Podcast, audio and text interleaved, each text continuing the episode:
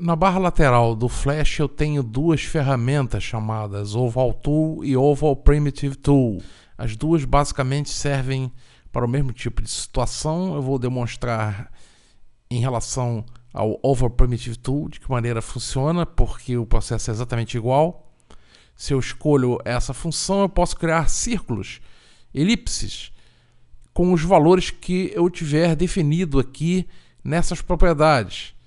Então, se eu utilizar esses valores que aqui estão, por exemplo, eu vou criar um círculo ou uma elipse com essa configuração. Repare que eu possuo um raio interno definido aqui de 50. Eu posso variar esse valor, posso eliminar o valor se eu quiser. Posso variar o ângulo de início e de fim desse círculo, então eu posso criar situações assim, por exemplo, como uma pizza. Posso variar a, o estilo da borda.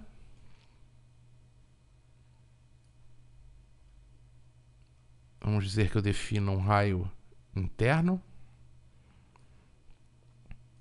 Vou colocar uma linha tradicional aqui, que nós possamos ver melhor.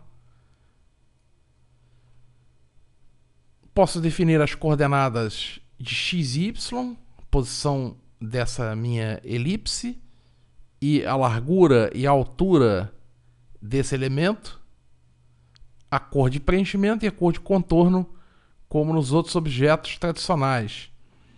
Posso definir que essa minha elipse tem um, uma forma fechada, o que eles chamam de close path, ou aberta. Aberta, no caso, não tem cor de preenchimento. Posso definir o tipo de terminação da elipse, no caso dela ser aberta. Se ela é quadrada, é, nós conseguimos visualizar melhor assim.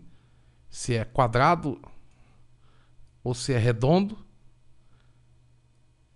Podemos definir o tipo de união das formas, se, ela, se essas formas possuem um bevel, um meter ou round, ou seja, na união das formas, de que maneira ocorre essa união, ou seja, se o tamanho é, é estendido por uma forma arredondada, uma forma em ângulo ou nenhuma forma.